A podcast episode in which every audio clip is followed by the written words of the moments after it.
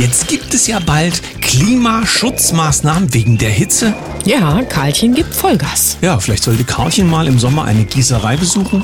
Na, da kommt er ja gar nicht lebend raus. 50 Grad und zwar normal.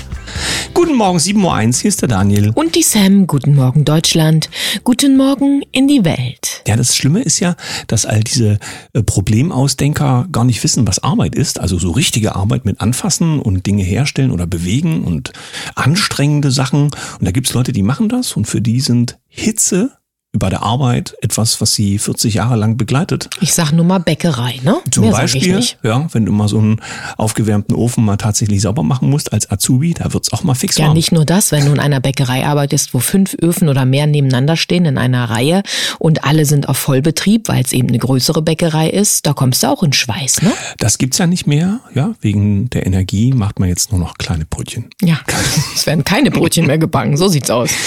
Oh, kommen wir mal zum heutigen Tag. Es ist der 27. Juni und bei, naja, allen, die irgendwie ein bisschen traditionsbewandert sind, gra- da kommt so ein Kopfkratzen, denn es ist, da da da, Siebenschläfertag. Was bedeutet das? Erst einmal etwas ganz anderes als Wetter, nämlich der Siebenschläfertag kommt eigentlich aus dem Bereich der liturgischen Gedenktage. Es geht also um eine christliche Geschichte, wo Menschen quasi eingemauert wurden und lange Zeit geschlafen haben sollen und so weiter. Und dann danach, dann können wir uns mal über das Wetter unterhalten. Da geht's nämlich eben um diesen Siebenschläfertag, das also mit dieser Bauernregel äh, angedeutet werden soll, dass so wie das Wetter gerade ist, dass das dann so eine Weile bleiben soll. Manche kennen das ja noch. Richtig. Jo. Und dann habe ich noch gefunden aus dem letzten Jahr, das passt heute auch zu einer Nachricht, die wir bringen werden, Litauen und äh, Ukraine-Krieg, so hieß es bei der Tagesschau vor einem Jahr, Verteidigung als Unterrichtsfach. Schwere Wundenversorgung, Tarnzelte aufbauen und auf den Untergrund achten. In Litauen lernen Schüler vor dem Hintergrund des Ukraine-Kriegs, wie sie sich im Ernstfall schützen und verteidigen können. Ja, wir hatten in der DDR auch sowas, nannte sich Zivilverteidigung. Hier in der BRD hat man das dann abgeschafft. Da kann man ja froh sein, wenn draußen auf der Straße mal was passiert mit dem Auto, dass die Leute wissen, wie stabile Seitenlage funktioniert. Na gut. Kommen wir zu den Nachrichten. Ich habe eine Nachricht mitgebracht aus dem Jahre 1975 und zwar vom Freitag, dem 8. August. Da war nämlich, halte ich fest, 40 Grad. Ganz vorne auf der Titelseite der Bildzeitung abgedruckt. Ganz spannend, denn zu dieser Zeit, also August 75, der Klimawandel war noch nicht erfunden, Greta war noch nicht geboren, CO2 war ein Bestandteil der Atemluft und die Grünen waren irgendwelche Ökokommunisten, die Frösche retteten und Rabattmarken vom Reformhaus sammelten. Trotzdem war es im Sommer heiß. Das hat doch jemand schön zusammengefasst. Vielen Dank dafür. Ja, muss, ich denke, das Geheimnis in diesen Zeiten ist, dass man einfach zurückschaut in diese färbungsfreien Dinge, die man noch weiß, um dann mal zu gucken, was machen sie denn da heute draus? Oder ist das überhaupt noch zitierfähig oder darf es eben heute ganz anders sein? Du weißt ja, die ganzen Gesundheitsexperten sind ja jetzt Klimaexperten. Ich habe hier übrigens was gefunden nach der Wahl am Wochenende und Sonneberg gibt's ja nun ganz viel Aufschreien. Also nachdem mehr Leute sich entschieden haben, dort ein Kreuzchen zu machen, wo es für den Rest des ganzen Parteienspektrums ein Problem ist, äh, Stichwort Demokratie, ähm, gibt es einen Twitter-Kanal von Theresa Vollmer. Da steht auch eine Partei dran, die nenne ich jetzt nicht, weil uns geht es gar nicht darum, hier gegen irgendeine Parteistimmung zu machen. Das ist ja ein ganz eigenes Thema. Aber wenn das stimmt, ähm, für diesen Kanal steht da, dass diese Frau Oberregierungsrätin äh, äh, at BAMF sein soll, Mitglied dann also auch im politischen Spektrum und und und und. Und von ihr gibt es einen Tweet, der sich auf diese Wahl bezieht. Aktueller denn je Doppelpunkt ähm, heißt es da. Eine Impfpflicht hätte das katastrophale Ergebnis in Sonneberg eventuell verhindert. Dann hätte man den Ostdeutschen mal wieder bewusst gemacht, dass der Staat über ihnen steht und die Wahl von AfD gefährlich ist. Staat darf sich nicht auf der Nase rumtanzen lassen. Also wenn der äh, Account echt ist, dann muss also noch mal jemand lernen, wie Demokratie funktioniert. Also selbst die, die sie uns hier zeigen und äh, deren Regeln sie uns hier vorhalten. Vielleicht gibt es aber auch Reaktionen aus der Bevölkerung auf diese Bedienstete, die ja von den Leuten bezahlt wird. Wahrscheinlich hat die Dame selber ziemlich viel Obrigkeit erfahren in ihrer Erziehung und als Mutter ist sie wahrscheinlich auch mit dem äh, Zepter in der Hand. Aber das nur so nebenbei mal kurz philosophiert. Legitim, Verhütungsmittel in der Nahrung. Die, eine Biotech-Firma aus San Diego entwickelt genen Mais, der Menschen unfruchtbar macht. Also du brauchst jetzt nur noch diesen Mais essen und damit bist du gleich dann nicht mehr in der Lage, Kinder zu zeugen.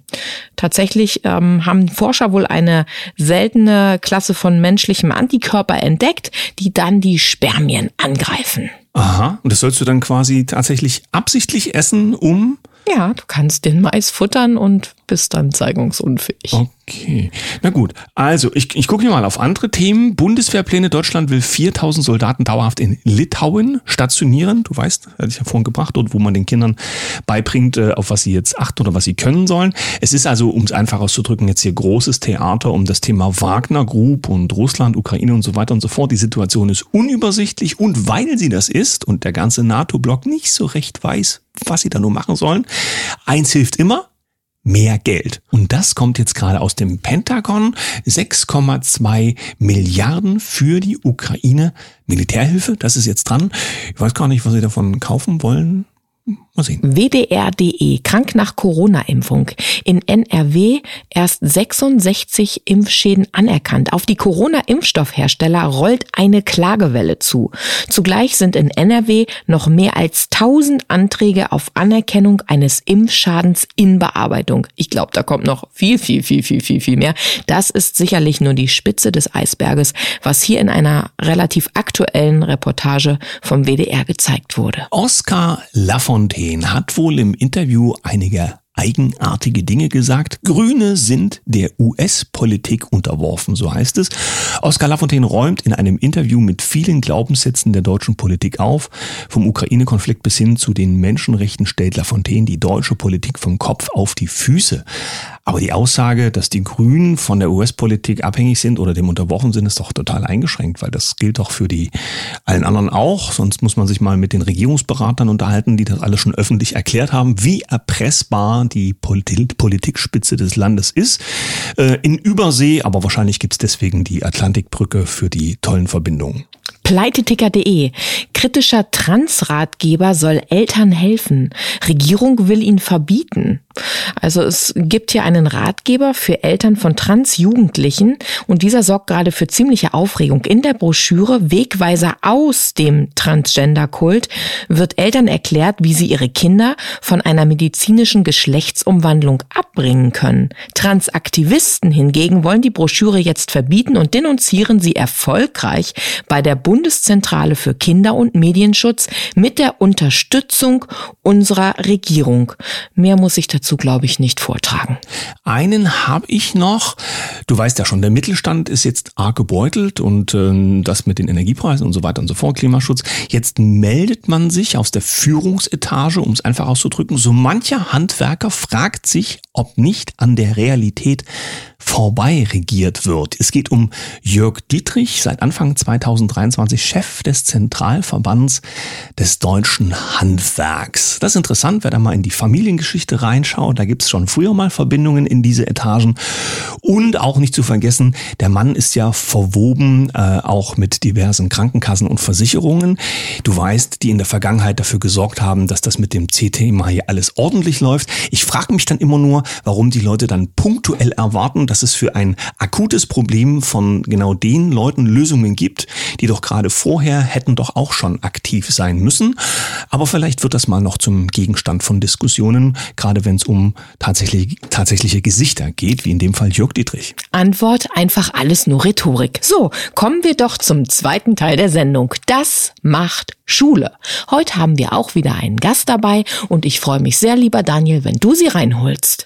In dieser Woche soll es ja auch darum gehen, ob und wie in dieser Bildungsmiserie, die wir alle erleben, freie Schulen funktionieren. Und dazu haben wir heute eingeladen eine Rechtsanwältin und Rechtsberaterin für freie Schulen. Schönen guten Morgen, Inge Seer. Ja, einen wunderschönen guten Morgen wünsche ich euch. Ja, von mir auch einen guten Morgen. Du bist unterwegs zum Thema freie Schulen und unser Wochenthema Das macht Schule liegt quasi jeden Tag bei dir auf dem Tisch. Berichte doch mal von deinem täglichen Wirken. Sehr gerne. Ja, mit Bianca Höltje zusammen berate ich Schulen. Das macht auch Sinn. Bianca ist äh, die pädagogische Seite, ich bin die juristische Seite und es geht um die Schulgründungen, die nicht so einfach sind. Ähm, da gibt es viele Dinge zu berücksichtigen und dann geht das Ganze dann an die Behörde. Da muss sehr viel äh, verhandelt werden und besprochen werden und da bin ich eigentlich immer dabei. Da unterstütze ich, da helfe ich. Äh, die Behörden wissen manchmal nicht so ganz, ähm, was dann jetzt die Vorgaben sind. dann hilfst du ihnen sozusagen an. auf die Sprünge. genau. Ja, denn das Bundesverfassungsgericht hat äh, schon so viele Entscheidungen getroffen, das kann man eigentlich immer gut zitieren. Sage mal, es ist ja unlängst eine Nachricht durchs Netz kursiert, da war ein bisschen Angst drin, dass das Thema freie Schulen nun gelaufen sei, dass es irgendwie negativ oder schlecht aussieht für Neugründungen. Ähm, was kannst du denn vielleicht sonst motivierendes oder informatives dazu ins Feld geben? Okay, also sagen wir mal so, ähm, die Behörden, die treffen auch mal eine politische Entscheidung. Das ist jetzt nicht unbedingt äh, ein Geheimnis. Nichtsdestotrotz haben Bianca und ich viele Schulgründungsinitiativen, die in die heiße Phase gekommen sind, wo schon Vorgenehmigungen erklärt wurden und wo man sagen kann, also das dauert nicht mehr lange, die gehen jetzt an den Start. Ähm, manchmal liegt es am Gebäude, dann äh, hat das aber keine politische ähm, Relevanz, sondern dann muss man einfach sagen, gut, dann müssen wir vielleicht erst nächstes Jahr an den Start gehen. Aber die Behörden sind da eigentlich äh, den Gründungsinitiativen sehr wohlgesonnen. Ähm, dann gibt es vielleicht einige Schulen, da sind die Behörden allerdings auch verpflichtet, mal hinzuschauen, ob das, was die damals genehmigt haben, ob das wirklich noch umgesetzt wird. Und es gibt auch Entscheidungen dazu, ähm, Gerichtsentscheidungen, da wird dann der Sachverhalt auch erklärt und dann stellen die fest, okay, ähm, die Kinder lernen an diesen Schulen jetzt nichts und deswegen muss man Auflagen erteilen und wenn diese nicht erfüllt werden, dann muss man die Genehmigung einfach irgendwann wieder entziehen. Und die Entscheidung, die jetzt gerade durch die, durch die Kanäle ähm, läuft, da muss es wohl so gewesen sein, dass, ähm, dass statt Auflagen einfach die Genehmigung entzogen wurde. So habe ich das verstanden. Aber ich kenne den Fall nicht und ich weiß, dass eine Schulgründung aus ihrer Sicht natürlich sagt, wir machen doch alles richtig. Und ähm, ob das jetzt so ist, kann ich nicht beurteilen. Also die Information, die ich, ich daraus entnehme, ist, dass bei euch eure Projekte nach wie vor laufen, dort auch alles auf grün geschaltet ist und ja. dass quasi für euch auch klar ist, was zu tun wäre, wenn jetzt auch neue Projekte entstehen würden. Ganz genau bei uns läuft es gut. Und bei unseren Schulgründungsinitiativen natürlich läuft es nicht so, dass man sagen kann, juhu, die gehen alle gleich an den Start. Aber tatsächlich, wenn man genau hinschaut in das pädagogische Konzept oder ähm, in den ganzen Aufbau, dann sind da auch einfach Sachen, die fehlen. Und wenn man das richtig aufstellt und richtig ausarbeitet, dann kann daraus auch was werden. Also es liegt nicht immer nur an den Behörden. Ja. Tatsächlich habt ihr ja auch das Wissen, also du bringst eben die rechtliche Komponente mit. Du hast es eingehend gesagt, manchmal weißt du sogar äh, die Mitarbeiter darauf hin, was es für, für Rechte gibt. Man für, hilft ja gerne, ne? genau. Und, und für die Inhalte auf der anderen Seite ist eben dann ja auch die Bianca mit zuständig, also was jetzt das Genehmigungsverfahren und dann eben Struktur erstellen für oder Konzepte erstellen für die Gründung ähm, anbelangt, richtig? Richtig, ganz genau. Freie Schulen sind ja für manche nach wie vor irgendwie nicht so richtig anfassbar, weil der Begriff eventuell den Eindruck hinterlässt, äh, da können die Leute machen, was sie wollen. Die Kinder werden da früh hingeschafft und dann ein bisschen Eiertanz oder sowas und zack sind zehn Jahre rum. So ist es, e-, so ist es eben nicht, sondern es geht dort schon auch ganz klar um Inhalte. Äh, vielleicht kannst du dazu noch mal einen erklärenden Satz mitgeben, damit sich da so ein bisschen der Schleier hebt. Ja, also, das Grundgesetz gewährleistet, dass freie Schulen gegründet werden können, aber eben nicht einfach ohne weiteres, sondern der Sinn dahinter ist, dass die freien Schulen innovative Konzepte erarbeiten und ähm, damit den Regelschulen und dem Schulsystem insgesamt helfen, weil die Regelschulen sich nicht wirklich weiterentwickeln können, ohne dass sie nach rechts und links gucken, was es alles schon gibt. Ansonsten würde es ins Chaos ausarten. Das heißt, die Regelschulen gucken, aha, da haben wir jetzt die Montessori-Pädagogik, die Waldorf-Pädagogik, das läuft ja ganz gut, vielleicht könnten wir das ja mal hier etablieren. Zum Beispiel die Notengebung. Das ist ja jetzt in einigen Bundesländern äh, ein großes Thema. Ähm, sollen wir überhaupt noch Noten geben? Können wir das nicht weglassen? Und wie machen das denn die freien Schulen? Und Dafür sind die freien Schulen gut. Aber sie können nicht, also diese freien Schulen, die können nicht einfach äh, losgehen und sagen, wir machen das ganz anders, weil wir meinen, die Kinder werden alle intrinsisch motiviert und wir müssen da gar nichts tun, wir müssen sie nur begleiten. Nein, so funktioniert es nicht, sondern man muss auch schon darlegen, wie will man denn diese intrinsische Motivation fördern? Wie kann man Angebote darstellen und wie können die Kinder das, das was sie tatsächlich am Ende der zehn Jahre äh, wissen müssen, äh, beziehungsweise so eine, so eine gewisse Bildungskompetenz brauchen sie ja, wie wollen wir das erreichen? Und gewisse Sachen müssen sie einfach können. Lesen, schreiben, rechnen. Ähm, das, ja, um das kommt man nicht so ganz herum. Ja. Und das muss das Konzept hergeben. Ja, und der Gedanke, der ja im Raum steht, ist, das liest man ja so verschiedentlich in den Medien, dass es ein bisschen schwierig ist mit den Schulabgängern in der Zukunft in der Wirtschaft zum Beispiel und das eben über diese freien Schulen, das haben wir so ein bisschen auf dem Tisch auch, dass man sehen kann, dass Konzepte entstehen, wo man Hand in Hand arbeiten kann, sodass eben auch die mhm. Entwicklung in der Schule so ähm, äh, konzipiert ist, dass der Übergang in Wirtschaft und Zukunft für die jungen Leute und dann eben auch aus der anderen Seite von der Wirtschaft heraus, dass etwas Planbares entsteht, etwas entsteht, was tatsächlich für alle Seiten ja, im weitesten Sinne gewinnbringend funktioniert, nämlich, dass äh, junge Menschen kompetent ausgestattet sind für ihre Lebenszukunft. Ja, genau. Also es gibt freie Schulen, die sind, die, die gehen eher auf die künstlerischen äh, Eigenschaften der Kinder oder auf die musikalischen Eigenschaften.